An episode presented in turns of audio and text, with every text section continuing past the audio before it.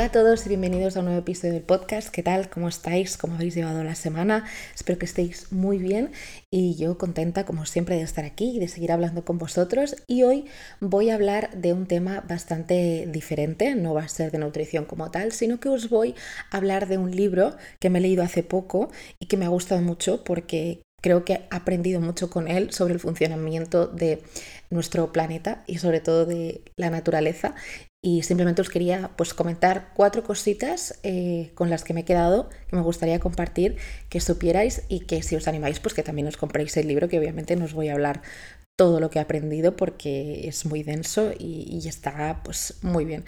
Este libro es La naturaleza de la naturaleza, que es de Enric Sala, eh, un biólogo que habla pues justamente de eso, ¿no? De la naturaleza de la naturaleza, cómo funciona la naturaleza y cómo es tan perfecta y realmente se autorregula de una forma eh, tan increíble, ¿no? Y hay varios puntos que quiero tratar con vosotros porque me han parecido, pues, en mi caso, muy iluminadores. Y quiero empezar sobre todo hablando, pues, de, de los ecosistemas y cómo se autorregulan en la naturaleza y que realmente deberíamos aprender mucho de ello los humanos porque probablemente eh, haciendo las cosas de esta forma, pues no nos encontraríamos con los problemas que nos encontramos en la actualidad de escasez de recursos y de estas preocupaciones, pues por ejemplo, con el gas, eh, la electricidad. Entonces, creo que es muy interesante y, realmente me gusta muchísimo este libro y os lo recomiendo de verdad eh, mucho también. Así que os quiero poner un ejemplo que me gustó muchísimo He, entrado muy al grano en este, en este episodio, pero es que son las siete y media de la mañana y mm, tenía ganas de hablar con vosotros, pero tenía ganas de hablar y soltaros la chapa acerca del libro, ¿vale? Pero bueno, ya he empezado diciendo que espero que estéis muy bien. En este no voy a hacer un update eh, de mi vida porque sigo con, la lesión, no he hecho mucho estas semanas. La cosa es que como vais a escuchar estos podcasts como un poco eh, aleatorios, digamos, desordenados, pues los anteriores, o sea, hace unos cuantos estaba lesionada, luego no los tuve en los que subí, eh, ahora lo vuelvo a estar, entonces, bueno, no os quiero hacer un poco update de mi vida porque ya os digo que no he hecho mucho al respecto. Así que empecemos. El primer caso que os quiero comentar que me gustó muchísimo eh, para aprender acerca de los ecosistemas es el caso de Yellowstone. Yellowstone creo que en 1840 y pico, decía en el libro, em, fue cuando se, se denominó parque natural y lo que ocurrió es que había bastantes lobos. Y había cierto miedo, y realmente en nuestra sociedad lo hay bastante, de los lobos, de que se atacan a personas, atacan al ganado, y había pues una exterminación por sistema, ¿no? una caza de lobos en, Yellowstone. ¿Qué ocurrió 70 años después de esta exterminación? Pues que la población de alces, que era, eh, digamos, su presa, se reprodució muchísimo. Entonces, digamos que empezaron a haber problemas derivados de esa cantidad de, alces. Digamos que no solo estaban consumiendo la maleza y la hierba, sino que también estaban comiéndose retoños de árboles y eso entonces estaba generando realmente un problema a nivel de vegetación. ¿Qué ocurrió o qué propusieron los ecologistas? Pues al final la reintroducción de su depredador para que de esta forma se regulara correctamente la, la población de alces y eso fue lo que pasó. La introducción de unos 31 lobos lo que, lo que generó fue que se redujera y se regulara el número de alces, pero también los obligaba a cambiar su comportamiento, simplemente con la presencia de los lobos, porque al final los alces tenían miedo eh, y por lo tanto no, no iban por, por, campo abierto para evitar los ataques de los lobos y entonces a los pocos años los árboles de las riberas volvieron a crecer y al incrementarse el hábitat arbóreo creció también la población de pájaros cantores, los, los bosques de álamos y sauces proyectaban sombra sobre los arroyos con lo que bajaba la temperatura, se reducía la erosión y tanto los peces como otro, otro tipo de vida acuática tenían un lugar de refugio. Eh, por lo tanto, heavy. Esto es un extracto que os he dicho del libro, ¿vale? De hecho, sigue. Gracias a estos nuevos bosques ribereños, la población de castores se multiplicó por 12 en tan solo 13 años. El incremento en el número de presas que construían y los hábitats más ricos permitió un aumento del número de nutrias, ranas y reptiles. Los lobos también cazaban coyotes, así que las presas de estos últimos se vieron incrementadas igualmente. La presencia de más conejos, ratones y otros mamíferos pequeños en todo el parque hizo que se multiplicara el número de sus depredadores, como las águilas y los zorros. O sea, y sigue, pero no voy a seguir porque es que si no, ya os leo todo el libro. Pero básicamente que es tan tan importante respetar los ciclos de la naturaleza, porque normalmente, a no ser que por culpa nuestra, en el caso de, por ejemplo, haber introducido una especie invasora, eh, pues mm, haber, por ejemplo, Mm, habernos cargado en exceso el depredador y por lo tanto hay una eh, sobrepoblación de su presa. Cuando nosotros no nos metemos ahí, normalmente las cosas funcionan bien. Y realmente esto es de las cosas con las que me he quedado más al leer este libro, de que normalmente somos los humanos quien, mm, digamos que desregulamos toda la situación. Pasa lo mismo, por ejemplo, con el tema de los tiburones. Uno de los problemas principales de la pesca es que cuando pescamos, no solo pescamos los peces que queremos pescar, sino que nos llevamos otro tipo de peces que luego pues tiramos al mar porque no los queremos, pero a veces es que ya los hemos matado. Y esto ocurre con los tiburones. Y esto ocurre en España, porque a veces parece que aquí en España no tenemos tiburones, sí los tenemos y ocurre mucho en cuando mm, pescamos y sobre todo la pesca de arrastre o pesca pues no una pesca digamos más artesanal, sino una pesca industrial. Lo que ocurre es esto, que nos llevamos con nosotros depredadores como son los tiburones y al final como los tiburones son eh, están en lo más alto de la cadena trófica, lo que ocurre es que la presa se reproduce, la, presa del, del, tiburón también tiene una presa, entonces hay demasiada presa, por lo tanto se acaba la de abajo y entonces esto eh, genera una cadena de catastróficas desdichas y ahí los, digamos que los animales tienen realmente recursos limitados para poder reconducir eso. Como os he dicho, esta es una de las cosas que más me ha gustado de, este libro y que he aprendido mucho porque encima te pone muchísimos, muchísimos ejemplos de diferentes casos en diferentes sitios donde el tema de una repoblación de algún, eh, alguna pieza clave, algún animal, algún animal clave en esa cadena trófica, pues em, digamos que soluciona muchos problemas. Y lo que he dicho, normalmente el problema lo hacemos nosotros y luego intentamos arreglarlo nosotros, pero si no lo hubiéramos creado en un primer momento, pues esto no hubiera ocurrido. Así que nada, os recomiendo mucho que, que veáis estos ejemplos porque a mí me han, gustado, me han gustado mucho. Y quiero seguir con otra cosa que he aprendido del libro, y es que hay un momento en el que hace un desglose acerca de, a ver, realmente, ¿qué nos diferencia a los humanos de los animales? ¿Por qué somos diferentes? Porque pone el ejemplo del lenguaje. Al final dice, no, el lenguaje no es, porque hay otros mamíferos que se comunican a través del lenguaje, ya sea a través de sonidos específicos o a través de comportamientos. Al final los gestos también es un, una manera de comunicarse, no deja de ser un lenguaje. Luego también pone el ejemplo de eh, las herramientas. Podría ser el hecho de que los humanos hemos construido herramientas para usarlas para nuestro propio beneficio. Pues realmente no, eso no es solo de los humanos, sino que hay animales que también usan herramientas. Eh, por ejemplo, los chimpancés usan ramas para atrapar termitas en Tanzania. Las nutrias marinas comen erizos de mar que han abierto previamente con una piedra. O sea, este, esto tampoco sería lo que nos diferencia. ¿Qué es lo que dice el libro que diferencia a los humanos de los animales? Pues que vivimos del pasado es decir, la energía que usamos proviene del pasado.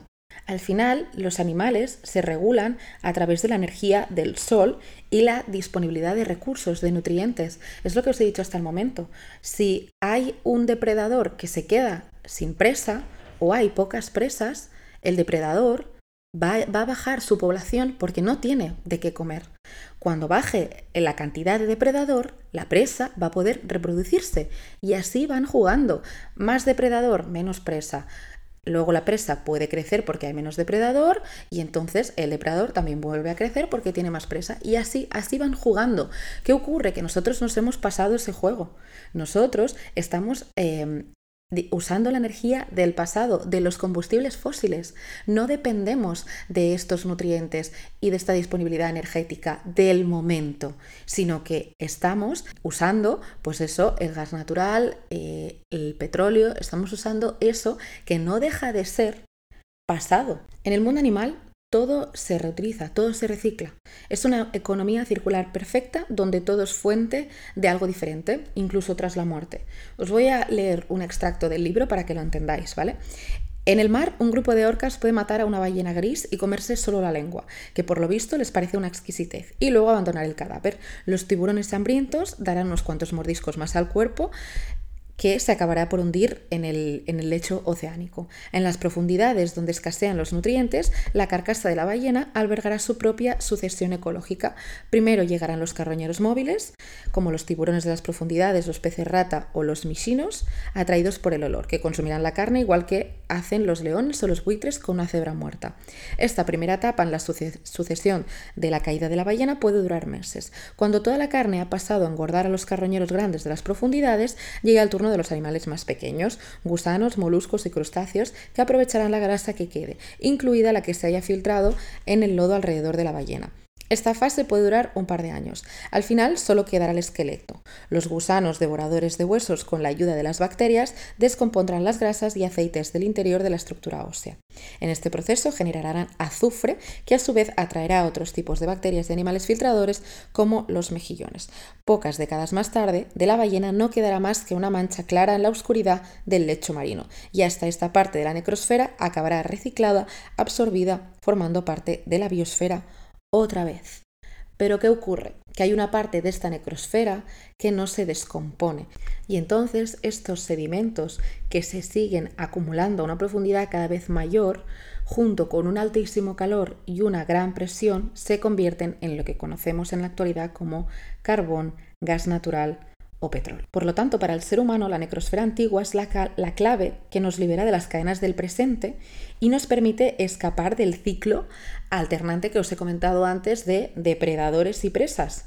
Es decir, estamos haciendo trampa. Utilizamos la energía del pasado para subvencionar la sobreexplotación del presente. Y a mí, este capítulo y este mensaje me marcó muchísimo, porque dije, madre mía, claro, es que tiene todo el sentido del mundo. Es que si no em, hiciéramos trampa, ahora mismo no habría más de 7 billones de personas en el mundo. Sería imposible. Y el problema no viene solo en que estamos usando energía del pasado, sino todo lo que implica eso. Porque si viniera sin ningún tipo de consecuencias, pues bueno, genial, o sea, genial, humanos somos unas máquinas y hemos encontrado la forma de eh, tener energía mm, constante, que, que no mm, ocurre nada, no pasa nada con nuestro planeta, está todo bien. No, es que ya hemos visto que no es así. Primero, es limitado y segundo, está generando problemas en nuestro, en nuestro planeta. La liberación de dióxido de carbono, de gases de efecto invernadero, está generando consecuencias en la temperatura de, de nuestro planeta, en el impacto que tenemos en los océanos, los corales, su blanqueamiento. Es que eso está llevando a, unas, eh, una serie de catastróficas desdichas, como he dicho antes, pero que es que estas trampas no nos están saliendo gratis.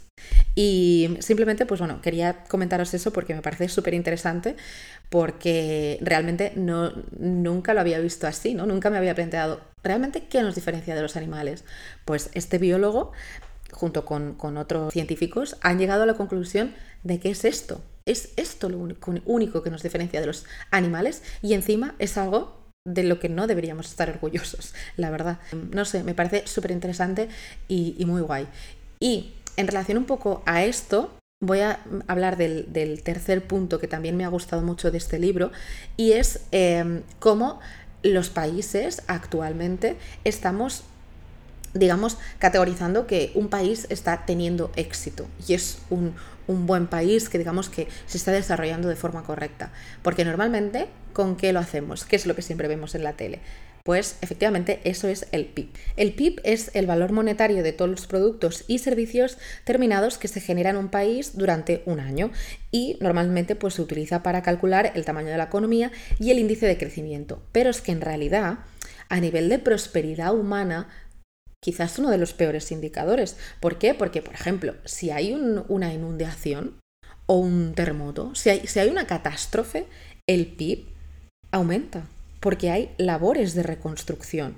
Pero es que no se está valorando, por ejemplo, un terremoto es algo que difícilmente podemos controlar, pero cuando hay una inundación, sí que esto también lo cuenta en el libro, hay eh, diferentes formas de evitar algunas eh, inundaciones, porque por ejemplo hay terrenos que lo que hacen es captar mucha agua, pero si hemos edificado ahí, hemos eliminado esa parte que digamos filtra el agua y al no tenerlo hay mayor riesgo de inundaciones y pues catástrofes bastante importantes en relación a lluvias torrenciales. También pone algún ejemplo en el libro. Entonces, eso no lo valoramos no estamos valorando lo que es la, protección de, de, nuestra, de nuestro planeta. ¿vale? Porque la destrucción del, mundo no entra en el PIB. O sea, de hecho, si hay destrucción y hay más trabajo, aumenta el PIB.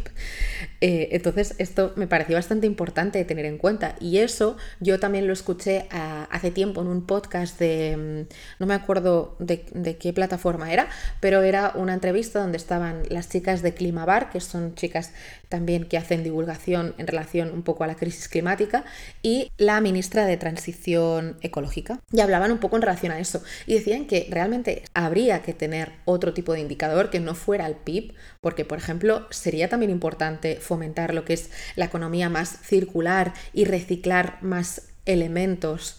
Por ejemplo, el tema de, jolín, eh, todo el tema de Inditex o el fast fashion.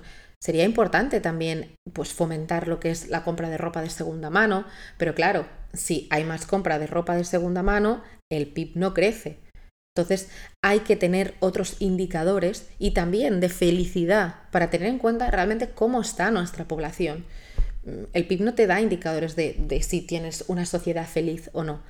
Entonces sí que creo que es importante darle un poco una vuelta a eso y este podcast también me gustó porque hablaban justo de este tema y, me parece muy importante. Porque es eso, si una tribu indígena protege la selva, esto no, no, no, se tiene en cuenta en el PIB. En cambio, si se talan árboles para hacer leña y venderla a otro país, pues eso sí. Entonces sí que creo que no es un indicador realmente que nos hable un poco de cómo está nuestro planeta en realidad. Y ya por último voy a terminar con otra cosa también que comenta en el libro, que me toca a mí más de cerca porque al final es en relación a la comida y a nuestra forma de alimentarnos.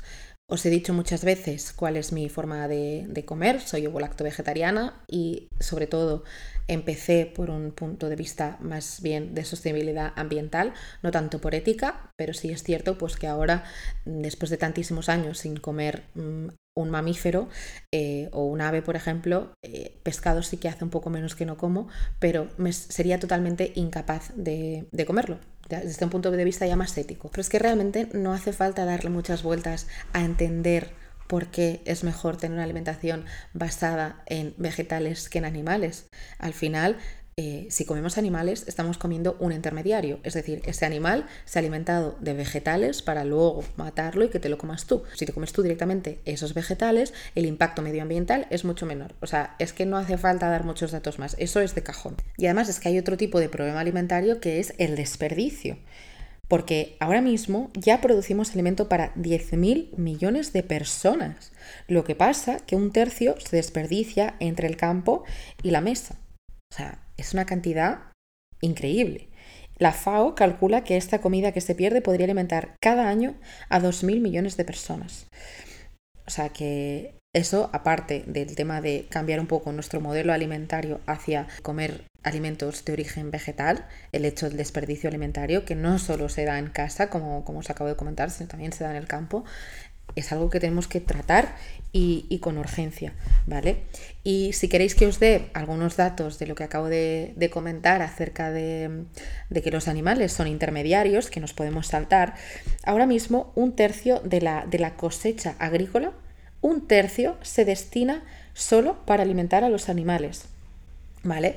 Sobre todo la cría de vacuno a nivel industrial es la manera menos eficaz de, de generar alimento. ¿Por qué? Porque para generar solo un kilo de carne de vaca, sin huesos eh, y nada, o sea, solo carne de vacuno, se necesitan 30 kilos de grano. Para un kilo de carne se necesitan 30 kilos de grano. Y ojo, siempre que hablo de esto tengo ciertos conflictos porque hay gente que me dice, eh, no, porque ¿qué tienes en contra de los ganaderos? O como si yo quisiera que estas personas se, se arruinaran. Es que no. Y además es que los típicos ganaderos que tienen vacas en un campo, en un pueblo de la Sierra de Madrid, no son los que están eh, generando este problema. Son sobre todo las, las ganaderías industriales.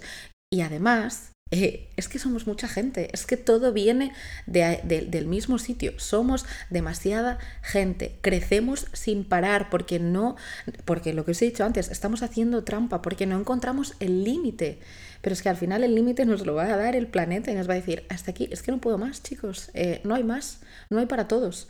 Y ahí es donde reside el problema, porque por ejemplo hay sociedades que, como por ejemplo en China, que tenían un consumo animal bastante bajo, toman mucha soja, toman más pescado en lugar de carne y, está bien y digamos que su impacto en ese sentido es menor, pero claro, es que cuando lo multiplicas por la cantidad de gente que son, es que mm, se te vaya los números, dices, no, ya es que no, no, no, o sea, su modelo alimentario estaba bien, si fueran menos, pero es que como son tropecientos mil, pues es que no, es que no.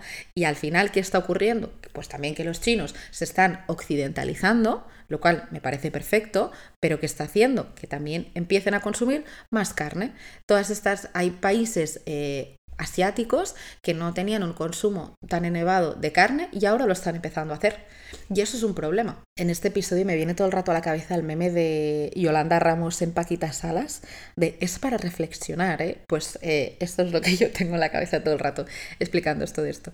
Eh, pensaba que me iba a salir un episodio mucho más corto y al final me he alargado un poco, pero vaya, eh, creo que os he dejado las claves principales que he aprendido de este libro. Igualmente os lo recomiendo muchísimo si os interesa, este tema. Se llama La naturaleza de la naturaleza y es de Enrique Salas. Y realmente creo que es importante que nos documentemos, nos informemos acerca de todo esto porque al final eh, nos, nos importa, o sea, tiene un impacto en nuestra vida muy grande y creo que es importante que lo sepamos. Así que no me enrollo más, espero que os haya gustado. Si os gusta este tipo de contenido, mm, me encantará saberlo, que me lo comentéis y me lo digáis. Y nada, nos vemos en próximos episodios. Un abrazo muy fuerte.